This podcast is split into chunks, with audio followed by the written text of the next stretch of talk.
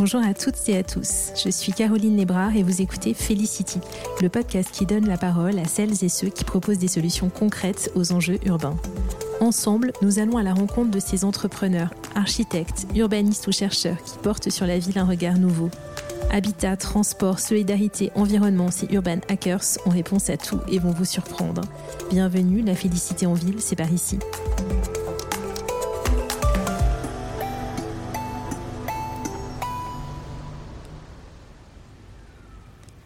Vous connaissez l'expression rencontrer quelqu'un d'habité Habité par sa vision, habité par sa mission Rarement ça n'aura autant convenu à quelqu'un qu'un Nabil Mama, déterminé à proposer une solution à la difficulté d'accès au financement immobilier en ville. Sa start-up, Clé, est la première plateforme de micro-immobilier basée sur la blockchain. Elle vise à proposer une solution de financement immobilier inclusif et éthique. J'ai adoré entendre Nabil présenter avec passion Clé et expliquer sa raison d'être.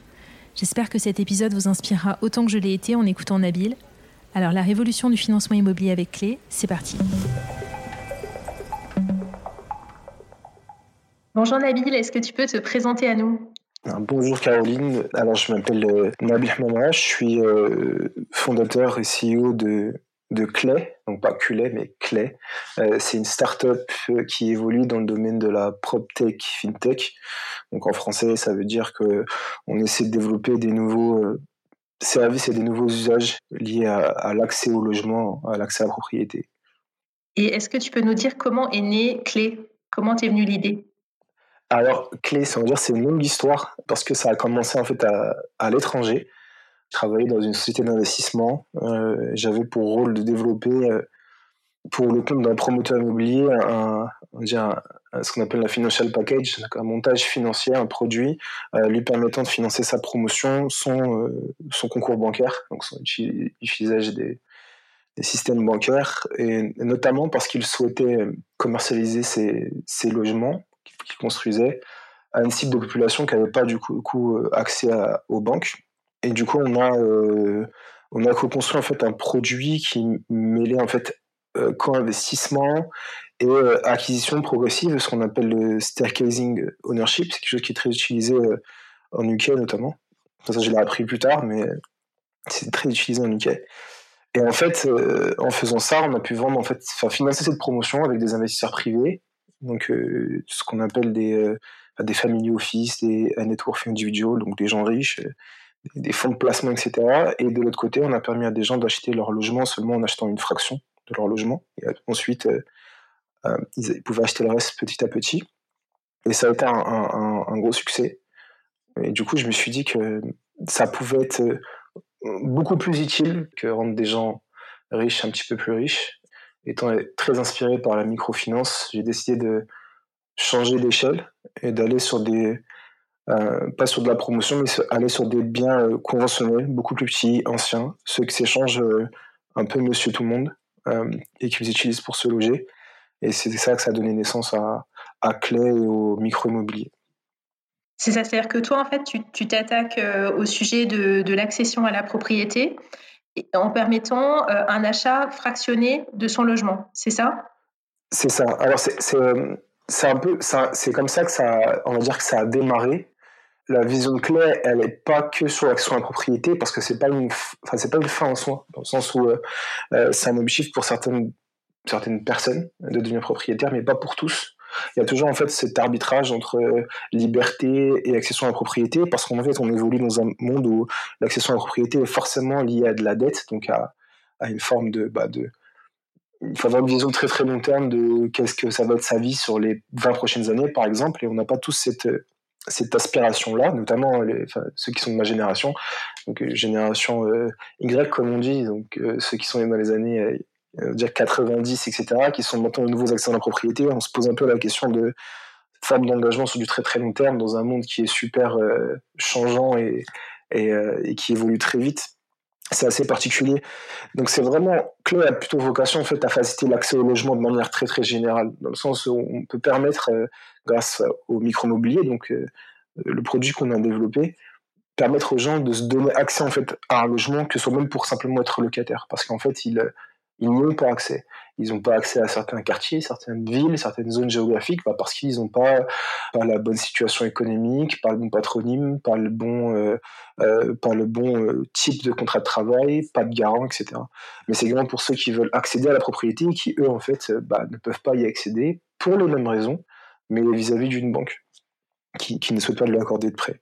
Donc c'est vraiment l'accès au logement de manière générale, et puis de l'autre côté, euh, bah, de l'accès à l'investissement aussi. Donc ça c'est le deuxième, le pendant en gros de la solution, c'est fournir un accès à, l'investissement, euh, on va dire locatif, mais d'une autre forme, un investissement locatif qui est qui essaie de créer de la valeur économique, mais également de la valeur sociale et de la valeur verte, c'est-à-dire euh, avoir un impact, un impact positif sur la société. Étant donné que l'immobilier, c'est vraiment le, ciment de notre société pour le coup, euh, il, est nécessaire qu'il fournisse plus d'impact.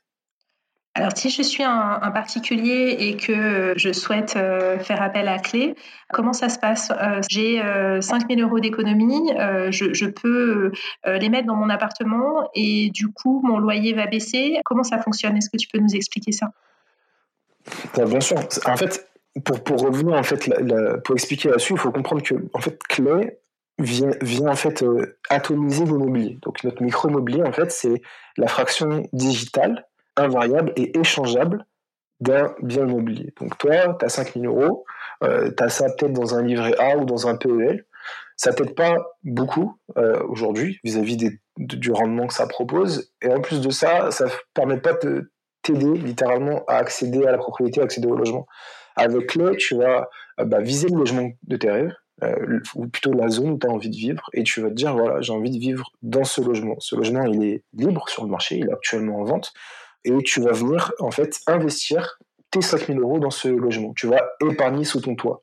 Comme disait l'adage avant, on, mettait notre argent sur notre matelas, etc., pour le protéger et tout. Bah là, en fait, ce qu'on va faire, c'est qu'on va le mettre sous son toit, et ça va nous donner deux bénéfices. Un, c'est un logement abordable, parce que les loyers chez Clay sont bah, qualifiés d'abordables, ils sont inférieurs au prix du marché, entre 10 et 20% inférieurs au prix du marché.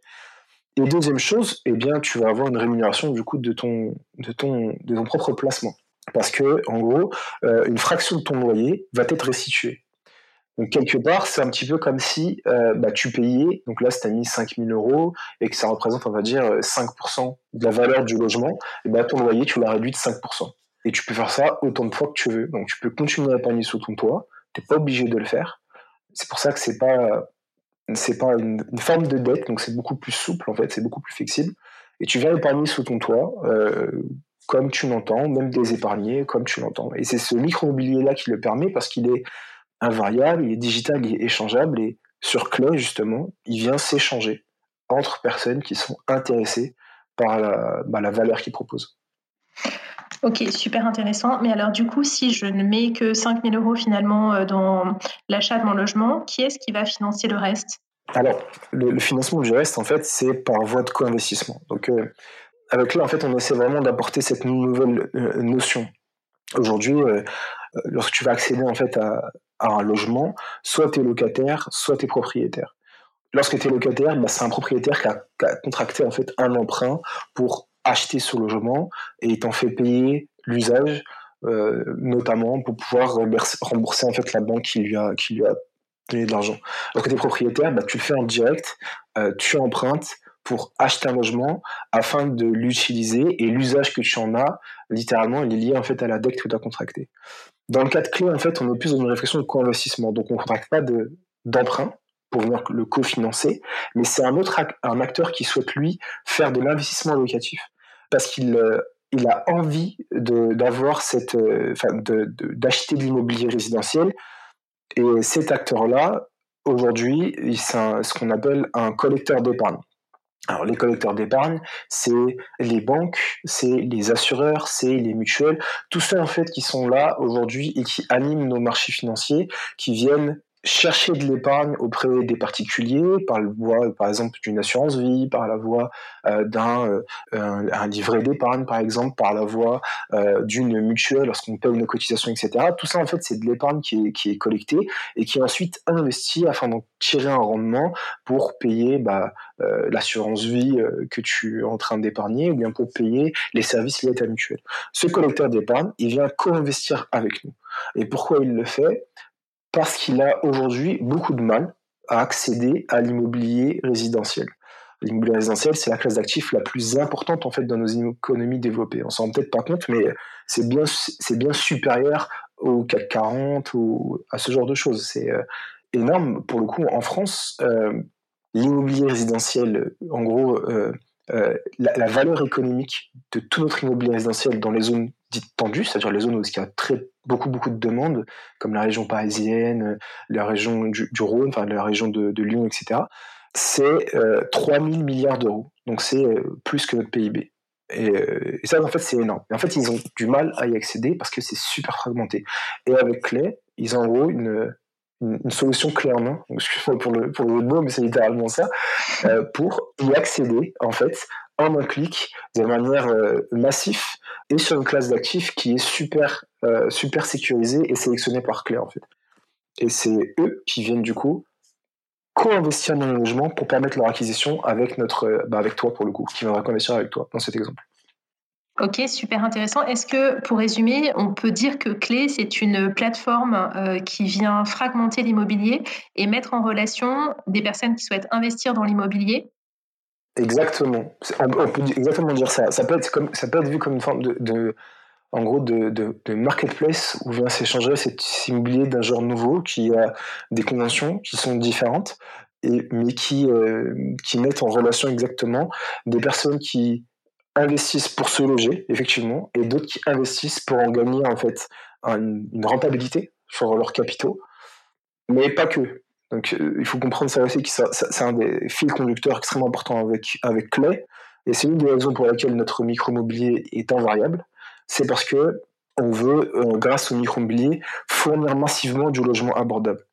Fournir massivement du logement abordable, mais également lutter contre la gentrification qu'on voit dans ces zones tendues, avec ces phénomènes de château fort, où tu as des villes comme par exemple Paris, euh, intramuros, qui à cause de la hausse des prix vient un peu plus chaque année expulser de fait des classes sociales moins aisés, moins fortunés, et qui se retrouvent en fait gentrifiés et qui euh, poussent cet effet de gentrification dans les villes en périphérie, etc., etc., afin de créer en gros des socles des villes euh, où il y a très peu de mixité sociale et qui est vraiment un fléau et un vrai vrai problème euh, fondamental dans une société qui est supposée être euh, interconnectée, euh, qui est supposée euh, être, ouverte à tous en fait. On, on a ces sociétés-là et avec Clay, on va mettre un, coup de frein à tout simplement en disant dans notre écosystème, dans notre place de marché, dans cet univers, cette crypto-économie, en quelque sorte qu'on est en train de créer, on pourra y venir par la suite, ça ne s'échange qu'à la valeur d'usage en fait. Ça n'évolue pas en fonction des spéculations immobilières. Alors, c'est une vision complètement nouvelle de, l'immobilier. Je trouve ça hyper intéressant. Euh, alors, tu as commencé à parler de, crypto-économie. Alors, allons-y. Euh, la solution, elle, se base, euh, sur, entre autres, sur l'utilisation de la blockchain. Est-ce que déjà, tu peux commencer à nous expliquer ce qu'est la blockchain et comment est-ce que vous utilisez la blockchain chez Clé? Alors, effectivement, on utilise la technologie blockchain parce que c'est une technologie qui est super adaptée en fait à, à l'ambition que l'on a avec Clé. Donc, on n'a pas créé basé sur la blockchain. C'est venu après, lorsqu'on s'est rendu compte, en gros, de, au fur et à mesure des interactions avec des, avec des gens, avec des professionnels, et également au fur et à mesure des expérimentations, on s'est rendu compte qu'il nous fallait une technologie de pointe pour supporter euh, la scalabilité qu'on vise avec euh, Clay. La blockchain, en gros, c'est une, une, base de données décentralisée qui permet euh, des échanges en fait de données de manière immuable entre des gens c'est de pair à pair. Et euh, la blockchain, cette chose qui est fantastique, c'est qu'elle permet, pour la première fois sur Internet, d'échanger de la valeur, l'un contre l'autre. Euh, je te donne un exemple. Si là, tout de suite, euh, je t'envoie une photo, eh bien, tu auras en fait une copie de la photo. Tu vois, donc je conserverai ma photo et celle que et toi, tu auras en fait la copie de cette dernière. Du coup, en fait, en faisant ça, on peut pas échanger de la valeur. Euh, parce qu'il n'y a pas cette notion de rareté, en fait. Elle n'existe pas sur Internet. Avec la blockchain, euh, la blockchain le permet. Et du coup, ça signifie que euh, demain, grâce à la blockchain, si je t'envoie une photo, j'en perds la propriété. Et toi, tu l'as, tu l'as, parce qu'on l'a changé sous blockchain. Et eh bien cela, on peut l'utiliser sur tout type d'actif qui a une valeur. Et l'immobilier, c'est l'actif maître en fait en échange de valeur. Et encore plus aujourd'hui, euh, l'immobilier, c'est et l'échange en fait, le transfert de propriété d'immobilier dans l'immobilier est super rigide. C'est super long, c'est super compliqué, etc. Et la promesse de la blockchain, celle que l'on en fait nous, en fait, c'est de faire en sorte qu'on puisse échanger un actif euh, immobilier, aussi atomique qu'il soit, aussi, aussi faiblement capitalisé qu'il peut l'être, de manière euh, super fluide, super liquide et en toute sécurité entre les gens. Et le deuxième phénomène de la blockchain qui est super intéressant pour nous, c'est euh, ce qu'on appelle les, alors en bon français, c'est des, automates auto, des automates exécuteurs de clauses. et en anglais smart contract, je préfère utiliser le terme smart contract. Donc c'est des contrats intelligents qui sont enregistrés en fait dans cette blockchain et qui permet en gros des, des, des conventions, donc des contrats et des causes à effet de manière automatique. Donc si euh, je fais une action A ou s'il y a un événement qui se produit à cause de cette action A, alors euh, il y a un échange ou un transfert de données ou une interaction qui se produit de manière automatique. Et lorsqu'on fait ça, en fait, on n'a plus besoin de tiers de confiance pour garantir que oui, effectivement, cet événement a été réalisé ou non, cet événement n'a pas été réalisé et donc le contrat s'exécute ou ne s'exécute pas. Et du coup, on supprime tous les middlemen qui sont là et qui, euh, en gros, prennent des, des, des, des fees et des frais à faire en sorte qu'on se fasse confiance, en fait. On n'a plus besoin d'eux et on peut se faire confiance du coup sur Internet et on peut s'échanger de la valeur sur Internet. Et ça, c'est juste fantastique. Parce qu'on peut voir du coup un immobilier de demain euh, qui se fasse bah, entre gens de manière totalement libérée et donc beaucoup plus, beaucoup plus fluide pour un immobilier beaucoup plus liquide. Et ces smart contracts, euh, ils sont utilisés à quelle occasion dans le, dans le processus euh, clé? C'est au moment où je veux vendre la part de l'appartement que j'ai acheté?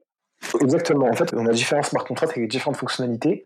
Ils s'exécutent en fait à, différentes, euh, à différentes étapes de la vie du logement. Donc, on a euh, le moment de l'acquisition. Donc, lorsque l'immobilier, le bien immobilier dont on fait enfin, dont l'occupant et nos connaisseurs font l'acquisition, parce que Clé ne possède rien en fait.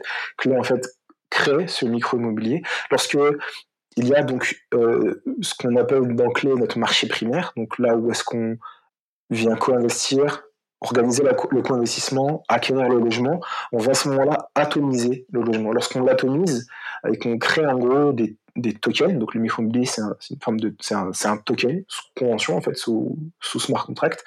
Et eh bien là il y a déjà il y a déjà l'utilisation d'un smart contract parce qu'on va créer ces tokens et y attacher des droits et des usages en fonction de qui est l'occupant et qui est l'investisseur. Euh, pourquoi je dis ça? Parce que euh, l'occupant a des droits et des devoirs qui sont différents des droits et des devoirs de l'investisseur. Euh, par exemple, l'occupant, il a le droit d'acheter tout le micro-mobilier que compose le logement quand il le souhaite et il a le devoir de payer le loyer pour l'usage du bien. Euh, l'investisseur, il a le droit de percevoir du coup sa cote-part de loyer liée à son investissement. Il a le devoir de céder son micro-mobilier lorsque l'occupant décide de lui racheter. Donc tous ces droits ces devoirs, c'est des smart contracts et des fonctions que l'on associe en fait à ce token. Et ça, c'est donc ce qui se passe au marché primaire. Après, sur le marché secondaire, on a d'autres smart contracts qui s'exécutent en fonction euh, du, respect de ses droits en fait et de ses devoirs. Si par exemple le, devoir de payer son loyer n'est pas respecté par un autre occupant, alors il y a un smart contract qui s'exécute et qui euh, rétablit les choses en fait, qui vient les corriger euh, afin de ne pas léser les investisseurs. Et dans le sens inverse, on a aussi des smart contracts liés aux investisseurs.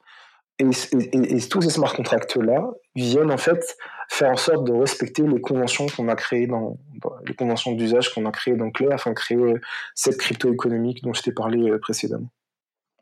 Passionnant cette, cet usage et cette vision euh, du fractionnement de l'immobilier et du micro-mobilier.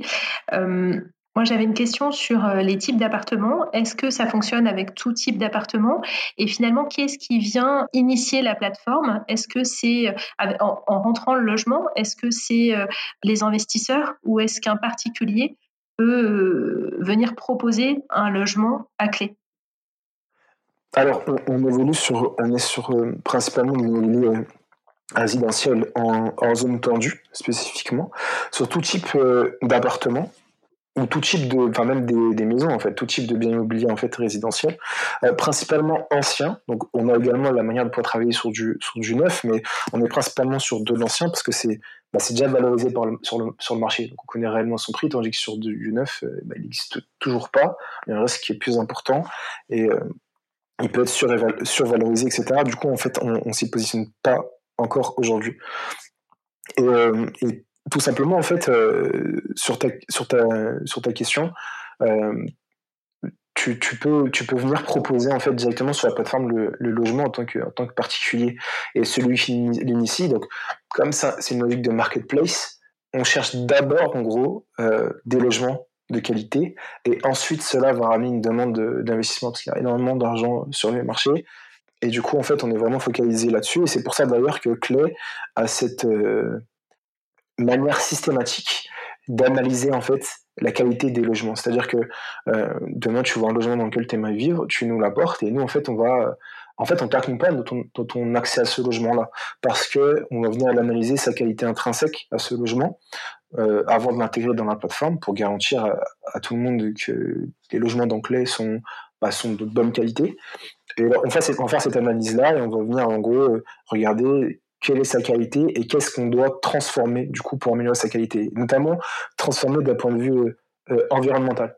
Euh, et ça, c'est un des points en particulier que l'on a chez Clay, c'est que on, veut faire attention à l'impact des logements qui sont sur la plateforme et, on veut garantir à nos investisseurs, même incentiver quelque part nos investisseurs à investir dans des logements qui ont la meilleure qualité environnementale, voire même les faire contribuer euh, financièrement à la rénovation énergétique euh, des logements qui euh, sur le marché primaire, afin de faire en sorte de créer du coup de la valeur verte en transformant d'entrée de jeu et améliorant la qualité, en améliorant en fait l'étiquette énergétique et environnementale des logements qui rentrent.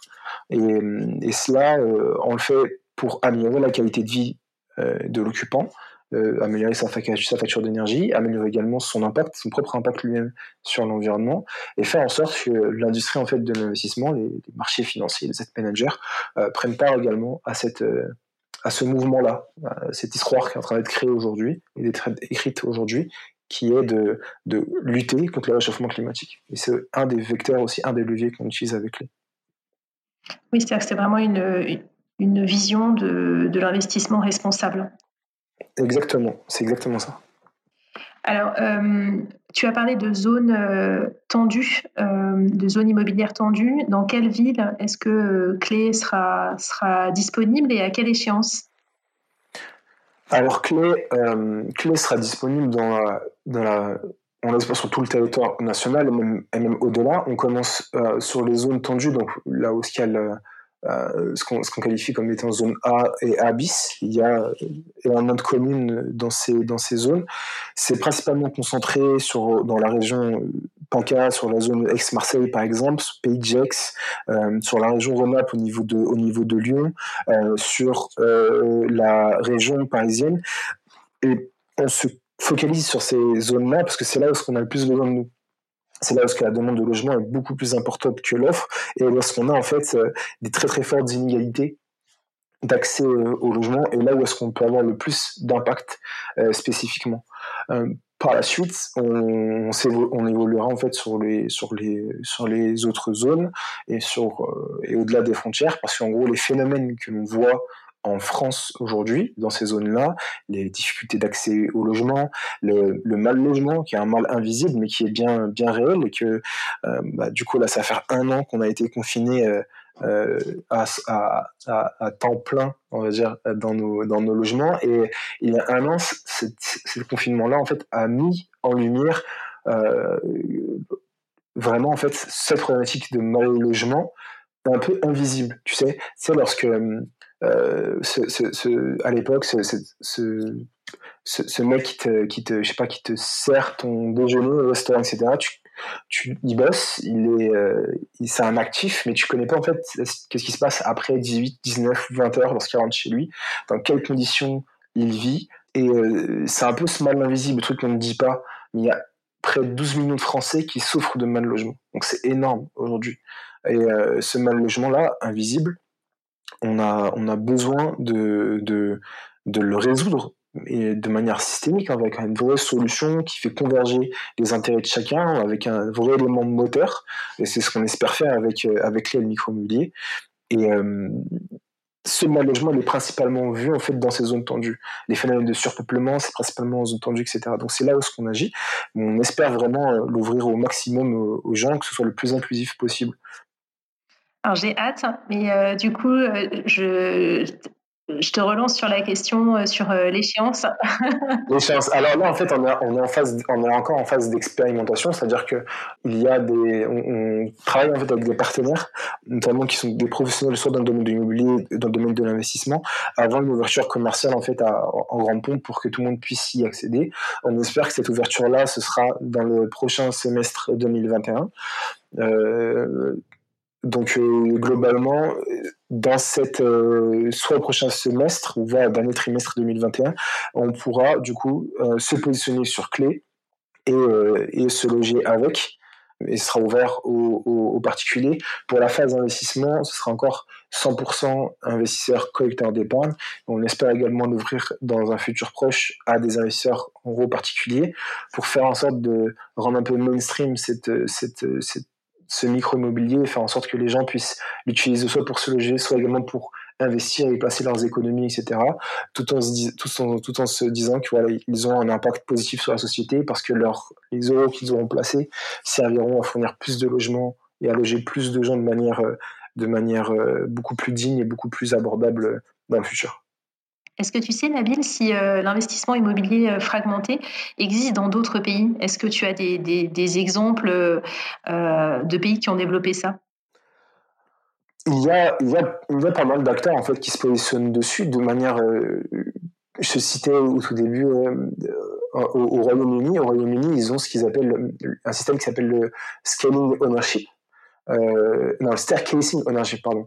Le staircasing ownership, donc comme staircase, enfin les, escaliers, et c'est un mécanisme qui est du coup euh, gouvernemental là-bas. Euh, et en gros, c'est de réserver une catégorie de population qui est ce qu'on appelle les, working poor, donc les classes moyennes, voire classes classe modestes, populaires.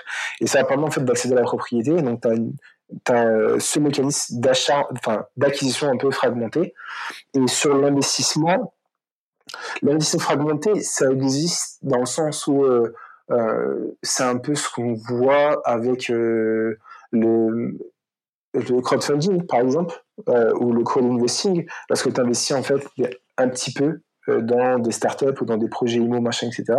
C'est un peu de l'investissement un peu fragmenté. Donc on peut tirer un peu là-dessus. Enfin, on peut trouver pas mal de, de, de, de, choses qui, qui, qui s'en rapprochent. Euh, on a du vrai, on va dire, investissement fragmenté euh, sous, sous token, en fait, sous blockchain, aux États-Unis avec Realty, qui propose à n'importe qui de pouvoir acheter en fait une fraction d'un logement, mais seulement pour investir. Oui, c'est-à-dire que la dimension, euh, la dimension sociale euh, euh, et durable n'est pas, n'est pas présente dans leur démarche. C'est super intéressant ce que fait Relighty, hein, mais c'est une approche complètement différente. Exactement, exactement. Et ça, en fait, nous, on a essayé de l'analyser sous, sous, deux axes, en gros. L'axe du risque et l'axe, en gros, de l'impact et de la sécurité. Et en fait, ce qu'on observe, c'est que tous ceux qui sont dans une démarche, en gros, de fragmenter ou de fractionner l'immobilier, c'est pour une vocation purement spéculative. Euh, dans le sens où, euh, je te donne un, exemple. Il y, a eu, euh, il y a une très belle réalisation en France par une startup qui s'appelle EquiSafe, euh, qui a été le premier acteur, en gros, euh, on va dire européen, à tokeniser en fait un bien immobilier. Ça a été fait pour des promoteurs immobiliers. Et l'intérêt premier des promoteurs immobiliers, ça a été de se dire que ben, le promoteur, un promoteur en fait détenait en fait un, un auto particulier à à peu près 6 millions d'euros. le truc, c'était de se dire que ces 6 millions d'euros, si demain je vais, le, vendre en bloc, en fait, en entier, pour 8 millions d'euros, euh, donc pour faire une plus-value, ça va être, ça va être euh, négociable, en fait. Parce que l'acteur qui va débourser 8 millions d'euros, bah, forcément, il n'a pas envie de débourser 2 millions, 2 millions supplémentaires, etc. Il va essayer de négocier pour essayer de, maximiser sa propre, son propre gain à lui. C'est un peu un jeune à somme nulle, celui qui, qui, qui, c'est celui qui gagne par rapport à l'autre, etc. Mais s'il a l'euro près, et qu'au lieu qu'il soit à 6 millions, il était à 6 euros, par exemple, bah, le vendre 6 euros au lieu de 7 à 1 euh, million de personnes, bah, c'est beaucoup plus rapide. Pas 7 ou 8 ou 9, bah, c'est beaucoup plus facile en fait à faire euh, en matière de plus-value qu'avec un seul et même acteur. Et en gros, cette vision-là, en fait, d'augmenter systématiquement en fait, ses profits, donc avec euh, forcément la notion de risque supplémentaire aussi à, produire, parce que le profit, ça se fait forcément en fait au dépend d'un risque nécessaire, eh bien, c'est pas du tout notre vision à nous. Nous, ce qu'on se dit, c'est qu'on va sécuriser au maximum en fait cette classe d'actifs, la, la collatéraliser pardon, au maximum, mais avec une notion d'impact, en ouvrant en gros cette classe d'actifs à une population bah, qui n'a pas accès, qui n'est pas du tout euh, sexy, qui est pas qui est intéressant pour personne en fait, ni un bailleur, ni une banque, ça n'est intéressé par la cible que l'on vise avec Clé. Euh, et nous en fait, ils nous intéressent énormément, on les connaît super bien et on, va les rendre intéressants, on va les rendre sexy, on va les collatéraliser, pardon, parce que la finance, euh, ça n'existe pas sans collatéral. On va trouver un moyen de le faire, à l'instar de Mohamed, de, Younous et son, microcrédit, qui a réussi en fait à rendre intéressant ce qui ne l'était pas. Passionnant. Euh, Nabil, est-ce que tu peux nous donner, mais j'imagine que c'est fortement inspiré par tout ce que tu viens euh, de dire, mais ta vision du logement de demain, en ville en particulier? Alors pour moi, le logement, le logement de demain en ville, il sera euh, il sera beaucoup plus inclusif. J'ai trop vu en fait les disparités, on va dire sociales dans une ville entre, on va dire, les centres-villes et les plateaux. moi, je vis, je vis à, à Bagnolet. Euh, je, je vis à Bagnolet, c'est un truc, c'est un phénomène que je vois énormément. Je me rendais pas compte fait quand j'étais plus jeune euh, de ces disparités-là. Quand tu connais, pas beaucoup d'expérience et que t'as pas vu grand-chose forcément. Euh, encore Montreuil, qui est également dans l'Est parisien. Pour ceux qui écoutent, peut-être certains connaissent et d'autres ne connaissent pas, mais voilà, c'est c'est la première couronne euh, sur l'Est parisien, une ville comme Montreuil. Le bas Montreuil et le haut Montreuil, c'est des différences en fait sociales qui sont genre terribles. Ça n'a rien à voir l'un à l'autre. Et en fait, ça, c'est, plus possible en fait. Créer des villes totalement différentes, euh, euh d'avoir cette forme de ségrégation, cette forme de gentrification tellement exacerbée en fait dans une seule et même ville, c'est plus plus possible, c'est plus tolérable. Il est, il est important en fait d'agir parce que ça c'est des constructions humaines en fait réelles d'un manière tangible, mais également socialement en fait. On l'a créé comme ça, décalé, enfin euh, repousser aux extrémités de la ville. Ceux qui sont les plus pauvres, garder au centre de la ville vers toutes les communautés ceux qui sont les plus riches. Ça c'est plus possible parce qu'en fait ça crée trop de tensions sociales, ça ne crée pas en fait euh, de mixité, ça ne crée pas euh, de, ça rien de, positif. Donc pour moi en fait l'immobilier de demain sera beaucoup plus inclusif et on trouvera tout type de catégories sociales, peu importe n'importe quelle rue, n'importe quel euh, bâtiment, n'importe quel quartier. Une quartier en fait devrait même disparaître, ce serait une seule et même communauté au sein d'une ville qui qui vivent en fait conjointement les uns les autres. Et je l'espère que Microbli aura un grand rôle à jouer parce que euh, ce serait super intéressant de voir au sein d'un même immeuble ton voisin qui a investi dans ton propre logement. Tu vois, afin de créer, parce que c'est des choses aussi qui même qui disparaissent au sein des, bâtiments, des immeubles. Je sais pas si toi tu connais bien tes voisins, mais tu vois, je connais tellement de, gens, et puis même moi, en fait, mes voisins, en fait, je n'y connais pas tous. Euh, et en fait, on a ces problèmes, en gros, d'interconnexion, de solidarité, qui peuvent être appuyés euh, par ce phénomène de micro-oubli en se disant que euh, tu peux être dans ton propre immeuble que tu connais bien, que tu apprécies, là où tu te sens bien. Je prends le cas d'un appartement, et tu investis dans le logement de ton voisin du haut c'est une manière de mettre à profit son épargne pour aider quelqu'un, littéralement, que tu croises et que tu connais, et sur lequel, en gros, tu as une implication euh, volontaire et qui fait que bah, tu vas être amené à le connaître, tu vas euh, mieux savoir sa vie, tu vas. Euh, et on va être tous comme ça interdépendants les uns des autres, interconnectés les uns des autres, dans une ville où il y a zéro différence entre les uns et les autres. Est-ce que tu as un livre ou une source d'inspiration à nous conseiller? J'en ai plein. Euh, et si je dois en citer qu'un seul, ce serait euh, Indignez-vous de Stéphane Essel. Euh, Stéphane Essel qui est, qui, est décédé, qui est décédé peu à son âme et qui a été en fait un, un homme incroyable parce qu'il a c'est un, rescapé en fait des, de, des, des, camps de concentration, qui a travaillé énormément par la suite, qui s'est reconstruit, qui a été, ben, qui a été euh, impliqué euh, en tant que diplomate euh, pour la construction en fait d'un monde où, il y a plus ces, atrocités, enfin des atrocités qu'il a, qu'il a vécu, un monde beaucoup plus ouvert, un monde où les gens échangent, se connaissent, discutent, parlent, et qui, en fin de vie, l'un de ses derniers ouvrages était Indignez-vous, et qui en fait exhortait les, à travers son livre les gens à s'indigner de, de ce qu'ils voient, de, ce dont ils font l'expérience comme étant quelque chose qui, qui n'est pas normal en fait, qui ne devrait pas avoir lieu, et que le premier acte et ce qu'il explique dans son livre, ce qu'il essaie de transmettre, c'est que la première, la première chose que l'on doit faire afin d'avoir un monde plus positif, un monde meilleur, c'est d'être s'indigner. C'est-à-dire que non, ce n'est pas normal. Moi, je ne suis pas d'accord avec ça. Le, Wall Street Sitting, par exemple, c'est un des exemples qu'il cite dans, dans, dans, ce livre. À l'époque, je ne sais pas si tu t'en souviens, mais il y a eu cette, masse de, manifestations de gens qui, restaient, en fait, qui, faisaient des sittings au niveau de Wall Street, euh, parce qu'ils étaient, en fait, ils s'indignaient contre les travers de la finance des post-crise euh, des subprimes.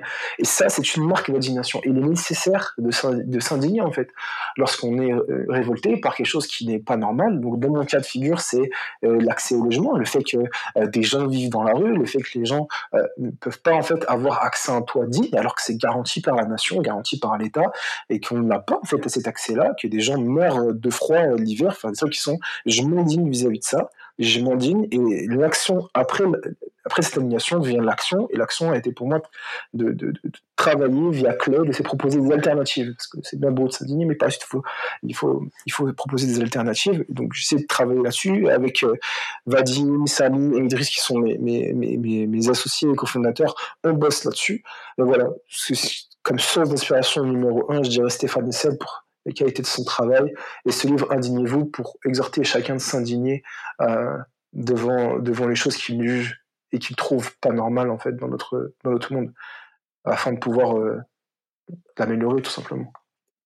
Et moi, je suis sûre que tu seras euh, à ton tour une source d'inspiration parce que je, tu ne me vois pas naturellement, mais je souris en t'entendant raconter ce parcours de l'indignation à la mise en action et je trouve ça super inspirant. Dernière question, comment est-ce qu'on peut te, te contacter? Je je suis pas sur les réseaux sociaux, donc ça va être difficile. Euh, j'ai pas de Twitter, tout ça, mais par mail directement euh, via le site de Clay, donc clay, q l y.io, je mets le perso, euh, nabil.h, y.io, ou même sur LinkedIn, LinkedIn, Nabil euh, Hamama, H-M-A-M-A, vous pouvez m'écrire un, un, petit message, je, je réponds de manière, enfin, je suis, j'essaie d'être euh, efficace et de, de, pouvoir échanger avec un maximum de monde rapidement. Et si je ne le fais pas, c'est parce que je suis tête en l'air aussi. Ça Donc il ne faut pas hésiter à te relancer. sans problème, il ne faut pas du tout hésiter. Et pour finir, euh, le bonheur en ville, c'est quoi pour toi? Le bonheur en ville, c'est une, une, très bonne question. Le bonheur en ville, pour moi, c'est pouvoir être, on va dire, bien partout, de, de pouvoir se sentir euh, comme à la maison, peu importe où est-ce qu'on est. Et, pour moi, c'est ça le, bonheur en ville, en fait. C'est lorsque, au final, euh, quand je, passe le pas de ma porte, je me sens chez moi. Euh, à chaque pas que je fais dans la rue, je sens que je fais partie de la ville où, où je suis, parce qu'au final, une ville, c'est que c'est que des, des, des, des, hommes et des femmes qui, qui, qui vivent ensemble et qui euh, construisent une, une, une, forme de communauté, qui ont fait un projet commun, euh, et que je me sens partie, hein, que je, sens, je, sens, je, me, je me sens en fait vraiment euh, partie prenante de ce, de ce projet commun et pas en opposition avec ce projet commun. Et donc, ouais, c'est vraiment ce sentiment-là de se sentir chez soi, en fait, partout, dans, dans cette ville, justement. David, merci infiniment. Bah écoute, avec grand plaisir. J'espère avoir été super euh, euh, clair euh, pour, les, pour les auditeurs. Sinon, qu'ils n'hésitent pas à me contacter. Mais merci pour cette, cette interview et, cette, et ce moment d'échange, Caroline. Merci d'avoir écouté Felicity. J'espère que l'épisode vous a plu, inspiré et surtout donné envie de créer une ville différente. Si c'est le cas, je compte sur vous pour le noter 5 étoiles et laisser un commentaire sur les plateformes d'écoute. Vous pouvez aussi partager l'épisode sur vos réseaux sociaux. Si vous avez des questions que vous aimeriez aborder avec moi ou mes invités, ou si vous avez envie de suggérer des personnes que vous aimeriez entendre sur ce podcast, contactez-moi sur LinkedIn ou envoyez-moi un email sur contact at felicitylab.fr. Merci et à bientôt.